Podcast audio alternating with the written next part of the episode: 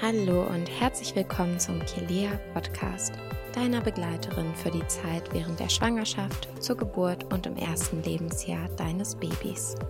Ich bin Julia, eine der Geschäftsführerinnen von Kilea. In dieser Episode ist unsere Mitbegründerin Sarah Müggenburg dein Podcast-Host. Sie ist zweifache Mama und seit mehr als 15 Jahren Prä- und Postnatal-Yoga-Lehrerin. Sie spricht mit verschiedenen spannenden ExpertInnen gibt wertvolle Tipps und teilt wichtige Informationen.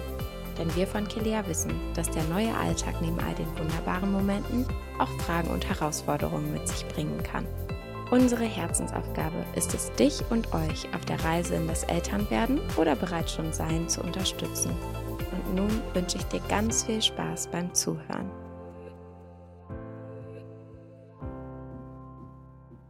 Heute geht es um ein sehr spannendes Thema, nämlich um einen Geburtsbericht, und zwar um eine Hausgeburt. Jede Schwangerschaft und Geburt verläuft anders und ist schwer vorhersehbar. Wir wollen dir mit den Kelea Geburtsgeschichten Mut machen und dir helfen, deinen eigenen Weg zu finden und zu gehen. Bestimmt kennst du ein paar Horrorgeschichten von Geburten, die du absolut nicht hören willst. Wir wollen mit unseren Geschichten von positiven Geburten berichten und dir zeigen, welche Möglichkeiten es bei einer Geburt gibt. Hier erfährst du, was das Besondere an einer Hausgeburt ist, wie man sie vorbereitet, wie sie ablaufen könnte und was es zu beachten gibt. Dafür darf ich Sarah Ege vorstellen, die vor vier Monaten ihr zweites Kind in den eigenen vier Wänden auf die Welt gebracht hat. Und wie sie sich als studierte Sportwissenschaftlerin, Pilates- und Beckenbodentrainerin, Prä- und Postnatal-Yoga-Lehrerin speziell auf diese Geburt vorbereitet hat und was sie dabei erlebt hat, erfährst du jetzt. Herzlich willkommen, Sarah. Hallo Sarah, ich freue mich, dass ich da sein darf. Ja, und wir sind ganz gespannt auf deine Geschichte. Ich freue mich, dass du die mit uns teilst. Was hat dich denn dazu bewegt, diese intime, deine eigene Geschichte öffentlich zu machen? Ich arbeite selber ja viel mit Schwangeren und kenne eben auch ganz viele Horrorgeschichten und finde das so schade, dass wir hier in Deutschland so ein negatives Bild von Geburt haben. Und ich habe eine Wahnsinnsgeburt erleben dürfen und äh, ziemlich direkt danach kam so diese Vision, mein Teil dazu beizutragen, dass das Bild von Geburt einfach wieder ins Positive gerückt wird, weil Geburt ist einfach ein Wunder, das ist irre. Und ähm, deswegen spreche ich in Podcasts, damit möglichst viele Leute, möglichst viele Frauen, möglichst viele Schwangere auch meine Geschichte hören und Mut bekommen und Lust bekommen auf ihre Geburten. Ja, das finde ich absolut super. Das war jetzt deine zweite Geburt. Was wolltest du im Gegensatz zur ersten verändern? Einiges, aber ich glaube, im Grunde wollte ich mehr bei mir sein. Ich wollte es mehr erleben und ich wollte mehr bei mir bleiben. Mhm. Hast du dich anders vorbereitet oder wie genau hast du dich eigentlich vorbereitet? Also im Grunde ist natürlich eine erste Geburt schon eine Bombengeburtsvorbereitung, weil man einfach weiß, ein bisschen weiß, was kommt. Klar, jede Geburt ist anders, aber die erste Geburt überrollt doch die meisten von uns irgendwie. Und deswegen war ich natürlich anders vorbereitet, schon allein durch die erste Geburt. Und ich habe mich ähm, dann mental vorbereitet, sehr intensiv auch ähm, mit der Christin von Die friedliche Geburt und äh, habe mich mit so Trancen vorbereitet mh, und habe mich auf der anderen Seite ganz viel positiv mit Geburt beschäftigt, viele Geburtsberichte gehört, habe mich auch ähm, osteopathisch bisschen behandeln lassen. Also ich habe mich einfach gut be begleiten lassen auf dem Weg. Und ja, das war definitiv anders als beim ersten Mal. Und dann für dich dann von Anfang an fest, dass es eine Hausgeburt werden sollte? Und äh, war dein Mann davon auch überzeugt? also ich bin immer noch, wenn ich so drüber nachdenke, überrascht, dass wir das gemacht haben. Also es stand überhaupt nicht fest, es kam eigentlich auch nicht in Frage. Wir hatten mit dem Geburtshaus geliebäugelt, das war organisatorisch dann ein bisschen schwierig und ähm, dann haben wir gesagt, gut, dann gehen wir wieder ins Krankenhaus. Wir haben uns da auch ganz wohl gefühlt. Ähm, und dann habe ich den Film Die sichere Geburt geguckt mit meinem Mann und hatte irgendwie so das Gefühl, okay, ich, ich muss da nochmal drüber nachdenken. Ich war da in der 25. Woche und ähm, hatte dann das Bedürfnis, doch nochmal mit einer Hausgeburtshebamme wenigstens zu sprechen. Und es war ein Wahnsinnszufall und irre Glück, dass ich tatsächlich dann auch eine gefunden habe, die mich dann auch direkt irgendwie mit reingeschoben hat. Mhm. Und wir haben uns mit der getroffen, mein Mann hat mit ihr gesprochen und irgendwie haben wir dann gesagt, ja cool, das machen wir. Aber es war definitiv nicht von Anfang an klar. Ja, eine Hausgeburt stellen sich vielleicht viele so vor, wie man das so aus alten Filmen kennt, wo dann ganz viele Töpfe heißes Wasser gebracht werden und Tücher und so weiter. Also wie bereitet man denn wirklich eine Hausgeburt vor und ähm, ja, inwiefern verläuft es auch anders als im Krankenhaus? Also bei den Vorbereitungen wird man unterstützt durch die Hausgeburtshebamme und das ist gar nicht so wild, wie man denkt. Man bekommt halt eine Liste an Sachen, die man ähm, die man braucht. Das sind so Unterlagen und dann so Einlagen für die, für die Unterhose dann danach, für den Wochenfluss. Dann braucht man Malerplane. Das ist immer so das, wo wir am meisten drüber gewitzelt haben. Eine Couch oder ein Bett abzudecken. Ähm, also das kommt dann aber natürlich zwischen die Laken. Also man liegt nicht auf Malerplane. Man sieht es als ähm, Gebärende eigentlich gar nicht. Das machen alles die Hebammen vorher. Mhm. Ähm, man braucht Handtücher. Das ist eigentlich so, dass, also die werden in den Ofen gelegt das war unser Wichtigstes, war auch echt, wie gesagt, wir müssen den Backofen sauber machen. Vorher darf dieses Kind auf keinen Fall kommen. Mhm. Ähm, um dann eben das, das, das frisch geborene Baby dann in diese warmen Laken zu hüllen. Und man hat theoretisch die Möglichkeit, sich auch so einen Ge Geburtspool auszuleihen. Mhm. Das hatten wir nicht. Fände ich aber, glaube ich, keine schlechte Idee. Also wir wollen nicht noch ein Kind, aber ähm, wenn dann mit Pool, also ich fand den Aufwand irgendwie groß, aber während der Geburt hätte ich mir einen gewünscht. Ähm, und wie gesagt, das ist alles gar nicht so wild. Unsere Hebamme war da auch irgendwie tiefenentspannt und die bringt ja das meiste mit, was mhm. man braucht. Und man hat wirklich so eine Liste, die arbeitet man ab und dann hat man eine Box, wo die Sachen drin sind und das war's. Hiring for your small business? If you're not looking for professionals on LinkedIn, you're looking in the wrong place. That's like looking for your car keys in a fish tank. LinkedIn helps you hire professionals you can't find anywhere else, even those who aren't actively searching for a new job but might be open to the perfect role. In a given month, over 70% of LinkedIn users don't even visit other leading job sites. So start looking in the right place. With LinkedIn, you can hire professionals like a professional. Post your free job on linkedin.com slash people today. There's never been a faster or easier way to start your weight loss journey than with PlushCare PlushCare accepts most insurance plans and gives you online access to board-certified physicians who can prescribe FDA-approved weight loss medications like Wigovi and Zepbound for those who qualify. Take charge of your health and speak with a board-certified physician about a weight loss plan that's right for you. Get started today at plushcare.com slash weight loss. That's plushcare.com slash weight loss. plushcare.com slash weight loss. Ah, okay. Und hattest du überhaupt gar keine Angst, dass irgendwas Unvorhergesehenes passiert und dass ihr dann vielleicht doch schnell ins Krankenhaus müsst oder dass, dass da überhaupt gar kein Arzt, keine Ärztin dabei ist? Ich glaube tatsächlich, ich hatte nicht mehr Angst als vor der ersten Geburt, dass irgendwas schief geht. Und ich war sehr im Vertrauen, dass die Hebamme merkt, erstens, wenn was, also durch diese 1 zu 1 Betreuung, die man einfach hat, merken die ja, wenn irgendwie das zäh geht und man fährt dann ins Krankenhaus, aber sehr, sehr selten mit irgendwie wirklich einer Notfallsituation. Und ich war diesmal auch sehr im Vertrauen mit meinem eigenen Körper. Und ich habe mir gedacht, der Bursche wird schon wissen, ich, ne, er weiß, er soll zu Hause kommen und wenn er das nicht möchte, dann wird ihm schon was einfallen. Ähm, dann geht er, keine Ahnung, in die Steißlage oder kommt halt viel zu früh oder macht einen Blasensprung und kommt dann, ne, dem wird dann schon was einfallen, dass ich ins Krankenhaus gehe. So war ich so ein bisschen gepolt. Und dadurch mhm war ich da relativ entspannt, was das anbelangt. Mhm. Und wie hast du diese Geburt erlebt? Das jetzt in wenige Worte zu fassen, ist schwierig. Sehr, sehr kraftvoll. Mhm. Ähm, ich, hab, ich, muss ein bisschen, ich muss ein bisschen weiter ausholen, weil das auch ein Thema ist, was mir total am Herzen liegt. Dadurch, dass ich mich mental so darauf vorbereitet hatte, war ich ähm, fast ein bisschen zu, ähm, also ich habe ein bisschen ein Bild von einer sehr ruhigen Geburt im Kopf gehabt und ich hatte tatsächlich am Anfang auch eine, eine komplett schmerzfreie Eröffnungsphase, die wirklich, also traumhaft war, romantisch. Ich lag im Bett, es war tiefenentspannt wirklich.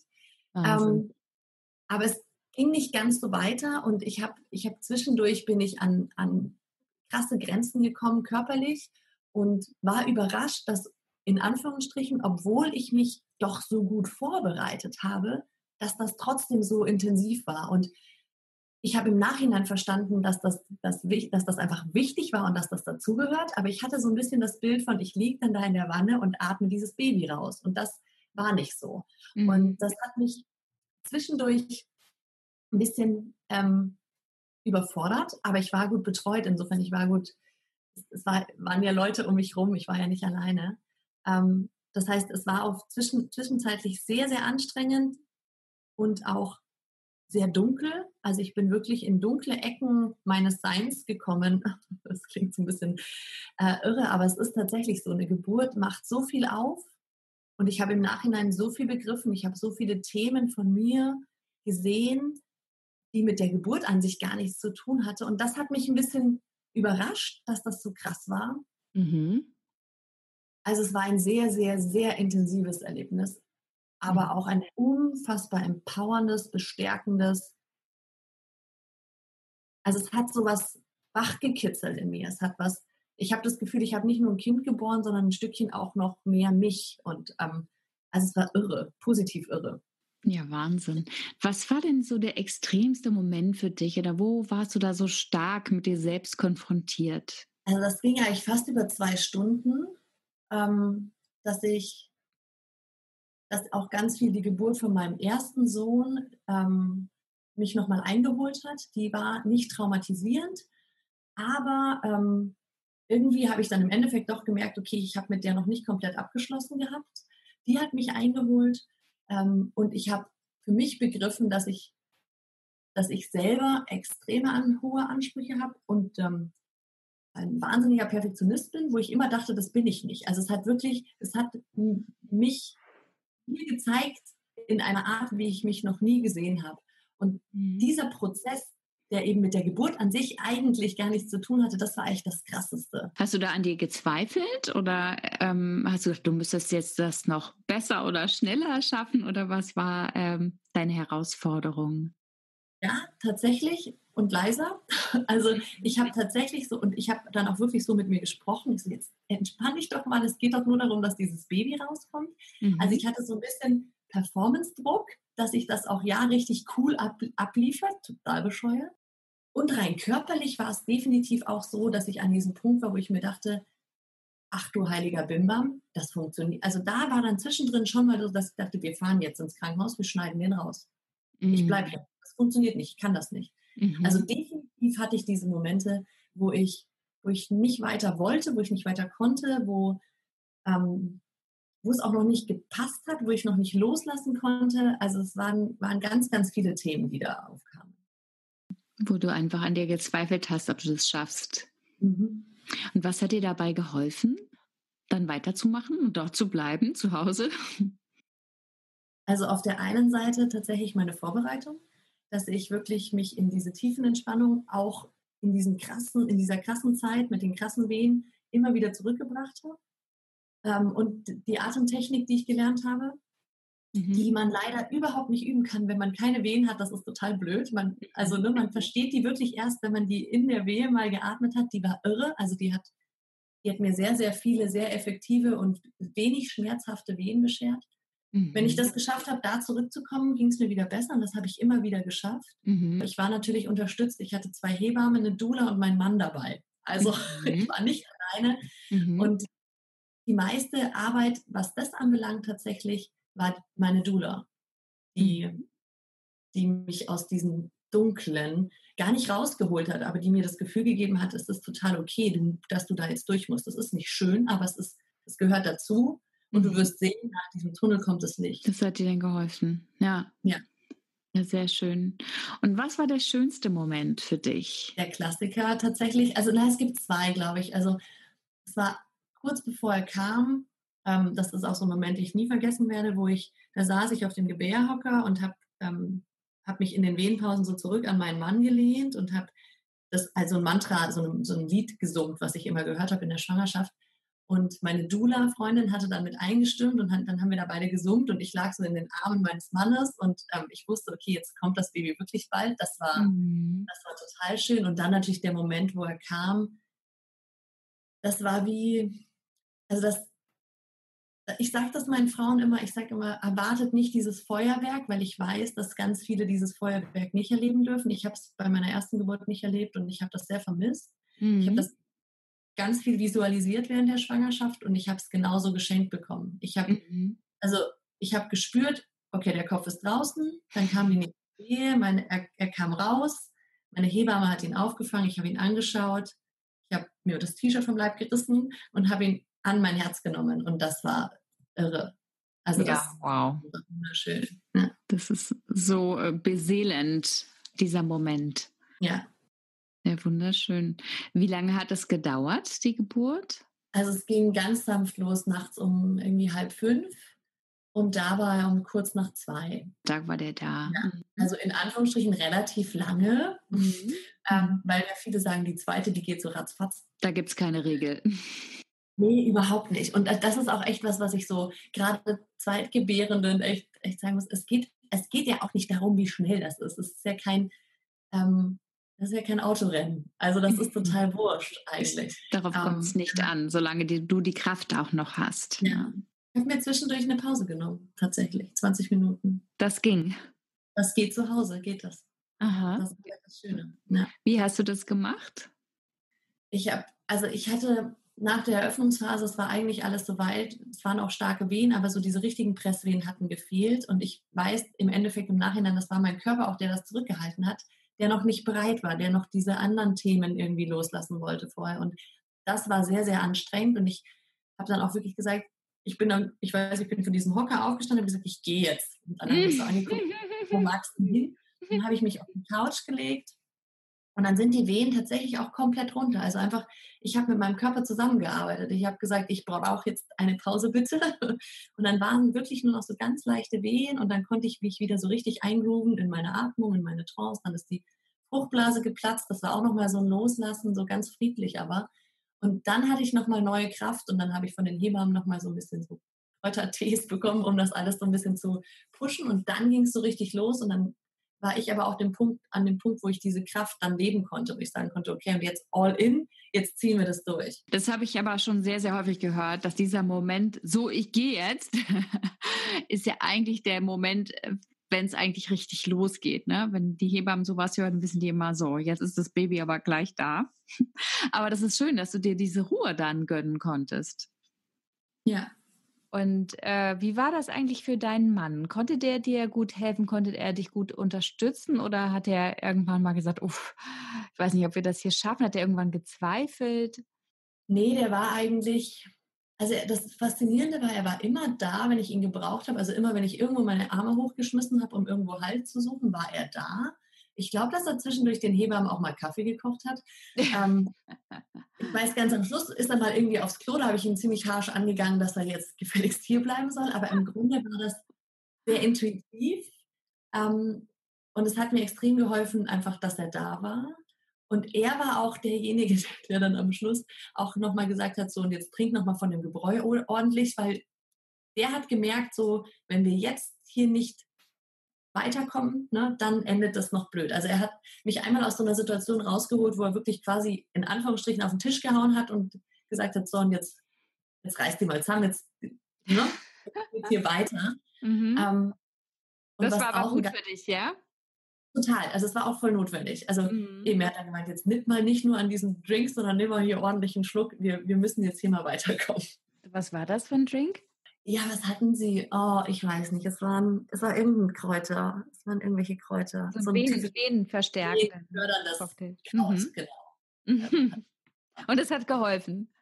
Das hat geholfen. Also das hat dann in dem Moment, ähm, wo, ich, wo ich dann mehr davon getrunken hat, vielleicht war es auch nur der Kopf, der dann loslassen konnte. Es kamen dann auf jeden Fall wirklich sehr kraftvolle Wehen mhm. ähm, am Schluss. Genau. Und es mhm. gab einen Moment ganz am Ende, wo er, und das finde ich irre, ähm, dann hatte er meine, seine Hände so hinten bei mir auf dem, am Becken und er hat gespürt, wie das Kreuzbein sich gekippt hat und wie er durchs Becken durch ist. Das hat mm. er von außen tatsächlich mehr wahrgenommen als ich. Das finde ich irre. Und er hat dann gesagt, jetzt ist er gleich da. Und ich ja. wusste, dass er recht hat. Und ab dem Moment war ich aus diesem, oh mein Gott, wie lange geht das noch? Ich schaffe das nicht mehr Modus irgendwie raus und wusste, wenn er sagt, er kommt jetzt gleich, ihm habe ich da mehr vertraut als den Hebammen. Die Hebammen haben ja zwei Stunden lang schon gesagt, er kommt jetzt gleich, ja. Mhm. jetzt ist er gleich da, ja. Mhm. So wie bei so einem Kind. So, noch eine Kurve, dann sind wir auf dem Berg. Und bei meinem Mann wusste ich aber, wenn der das sagt, dann ist er jetzt wirklich da. Und der hat das irgendwie gespürt. Ja, das ist wirklich irre, dass man das anscheinend so äh, sehen kann. Und das hätte er vielleicht auch woanders nicht so gesehen, weil er konnte ja überall um dich herum ähm, wahrscheinlich sich bewegen, wie er ganz frei, ne? Wie er wollte. Ja. Ja. Und äh, du hast ja schon ein Kind. Das war nicht dabei, ja? Nein, auf keinen Fall. Es könnte ich mir auch nicht vorstellen. Ich weiß, dass das, äh, dass das Leute machen oder Frauen machen. Ich finde das irre. Mhm. Äh, also auch nicht negativ wertend irre, aber für mich wäre das, ähm, wär das keine Option gewesen, weder davor noch jetzt danach. Mhm, mhm. Und also, wenn du jetzt nochmal ähm, eine Hausgeburt hättest, würdest du dann die Kinder dabei haben wollen oder würdest du es wieder so machen? Ich würde es wieder so machen, einfach weil es so, ein, so eine irre Chance ist, mit sich selbst in Kontakt zu kommen, wirklich in die ganz, ganz tiefen Ecken. Und ich persönlich ähm, also ich hätte nie so loslassen können, wenn mein Kind dabei gewesen wäre. Also mhm. ähm, klar, wenn man weiß, okay, die sind, ähm, die, ne, die, sind betreut, die haben jemanden, der in einem Haus, dann in einem anderen Stockwerk ist mit ihnen und ähm, dann kommen die zwischendurch mal gerade am Anfang, da war das total friedlich, da hätte ich, also da hätte er mich auch nicht gestört, aber ich hätte nicht im Kopf loslassen können. Also für mich ja. oder für uns wäre das keine Option gewesen. Mhm. Mhm. Und äh, du sagtest ja schon, dass du jetzt erstmal äh, keinen weiteren Kinderwunsch hast, aber äh, wenn dann doch, würdest du dann wieder eine Hausgeburt machen? Auf jeden Fall. Wenn es die Umstände zulassen, auf jeden Fall. Mhm. Ja, und ähm, wie war das danach? Also manche Frauen bleiben ja die ersten Tage nach der Geburt im Krankenhaus, um die ersten Untersuchungen abzuwarten für das Kind, ähm, auch zu gucken, ob sich das Kind gut entwickelt. Ähm, kann ja das Baby zu Hause genauso gut versorgt werden? Und wie macht man das mit den Untersuchungen? Also ich will da jetzt niemandem auf die Füße treten, aber ich glaube, es kann zu Hause sogar besser versorgt werden. Weil man hat eine Hebamme, die ist für einen zuständig, die kommt, wenn es sein muss, auch dreimal am Tag mhm. nach Hause. Ähm, und man kann die immer anrufen. Die, also man hat wirklich halt eine Ansprechpartnerin und ähm, das ist wahnsinnig viel wert, finde ich. Gut, man hat natürlich keinen Knopf, wo man sagen kann, jetzt sofort muss jemand kommen. Mhm. Ähm, also ich glaube, es gibt auch wirklich viele Frauen, die das im Kopf so sehr, diese Sicherheit so brauchen, ähm, dass die Hausgeburt absolut keine Option ist. Aber das ist auch okay. Ich finde jetzt auch nicht jeder muss Hausgeburten machen, aber ich persönlich habe mich unglaublich gut auch im Nachhinein betreut gefühlt. Mhm. Ähm, und kenne leider viele Geschichten, wo das im Wochenbett, also die ersten Tage im Krankenhaus, halt nicht so gelaufen ist. Mhm. Ähm, ja. Und diese U-Untersuchung, da muss man dann ja wahrscheinlich eh zum Kinderarzt gehen, ne? Ja gut, da hatten wir das Glück, dass unsere Ärztin, wir wohnen hier so ein bisschen außerhalb von München und, und so, haben so eine, ne, so eine ganz süße Ärztin, die ist zu uns nach Hause gekommen, aber das war schon sehr Glück. Also dass die, Haus, dass, dass die Hausbesuche machen, das war schon Mordsluxus. Mm, ja, super. Und ja, und einige bleiben ja auch noch im Krankenhaus, weil sie erstmal bei sich selbst so die Wundheilung abwarten wollen und gucken, ob sie da nicht Fragen haben, so zum Stillen oder sich was zeigen zu lassen und sich auch einfach erholen zu können, dass sie nicht gleich hier den Haushalt ähm, schmeißen müssen und, oder ne, was auch immer einen dann bewegt. Ähm, wurdest du denn äh, gut versorgt und wie hast du dich erholt zu Hause? Ähm, mhm. Ich habe das sehr klar kommuniziert. Also ich bin eine absolute Wochenbettverfechterin.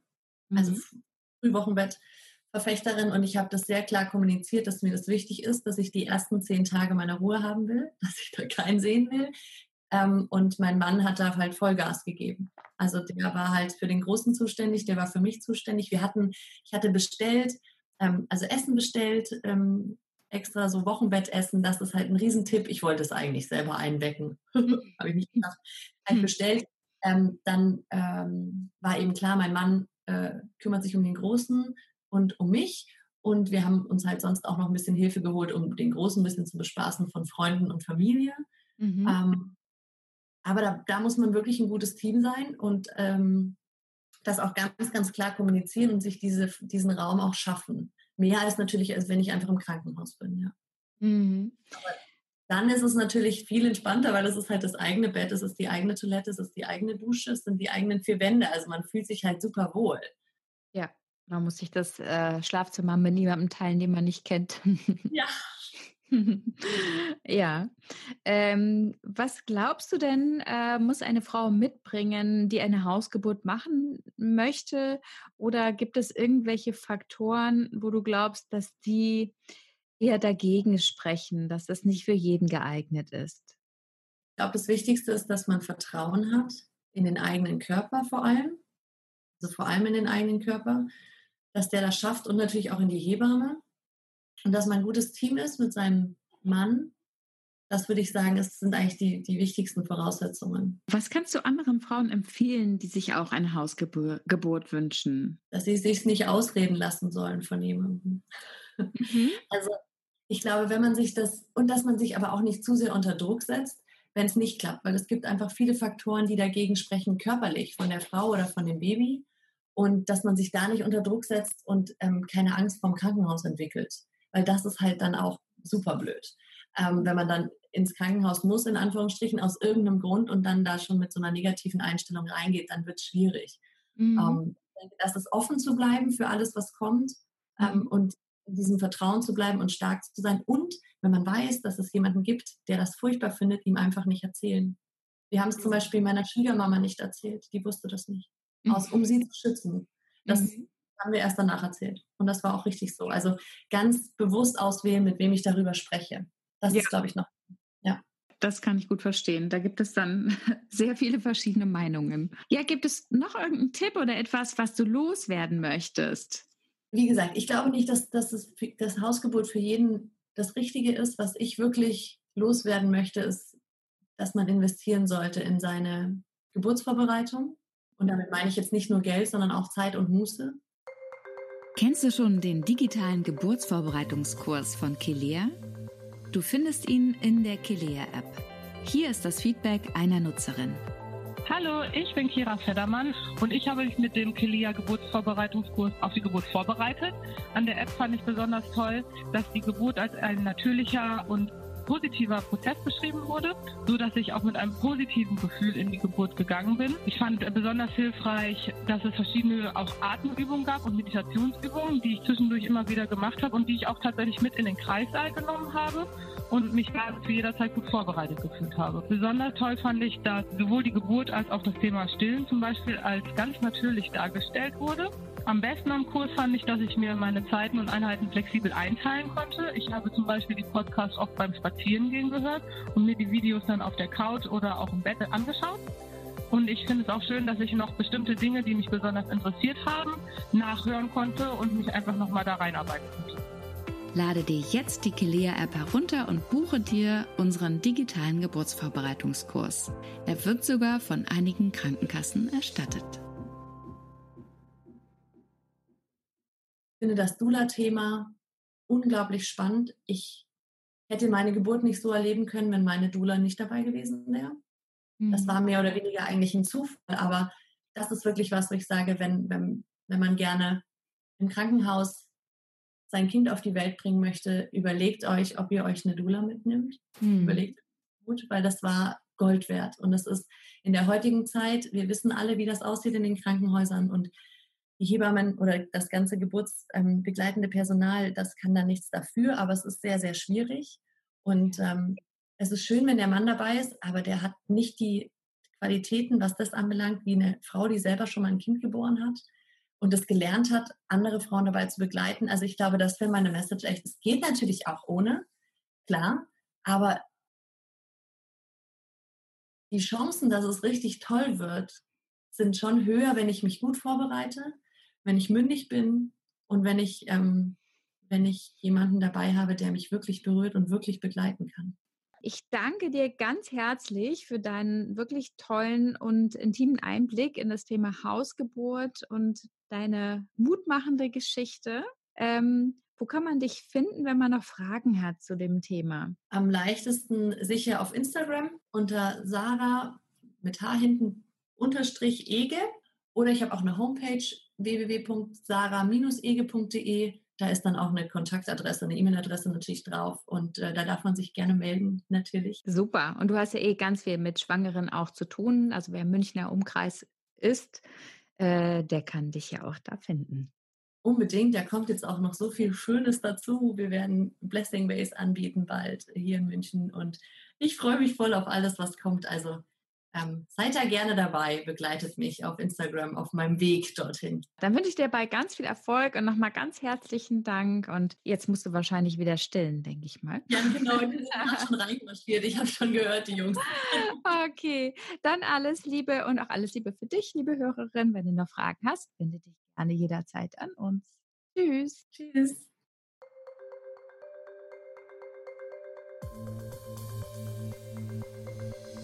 Das war eine neue Folge des Kilea Podcasts, deiner Begleiterin während der Schwangerschaft, zur Geburt und im ersten Lebensjahr deines Babys. Es ist so schön, dass wir dich begleiten dürfen und wir würden uns unglaublich freuen, wenn du uns weiterempfiehlst. Wenn dir diese Folge gefallen hat, abonniere gerne unseren Podcast und hinterlasse uns eine 5-Sterne-Bewertung auf der Podcast-Plattform deiner Wahl. Hast du Feedback, Wünsche und Themenvorschläge, darfst du uns diese gern per Mail an podcast.kilea.de schicken. Unsere umfassenden Kurse zur Geburtsvorbereitung, Rückbildung, Babymassage und viel mehr, wertvolle Tipps und interessante Informationen findest du in der Kilea Schwangerschafts- und in der Kilea Mama App. Du findest uns auch auf allen gängigen Social Media Plattformen. Die Links dazu sind in den Show Notes. Bis zum nächsten Mal, wir freuen uns auf dich. Von Herzen, deine Julia und das gesamte Kilea-Team.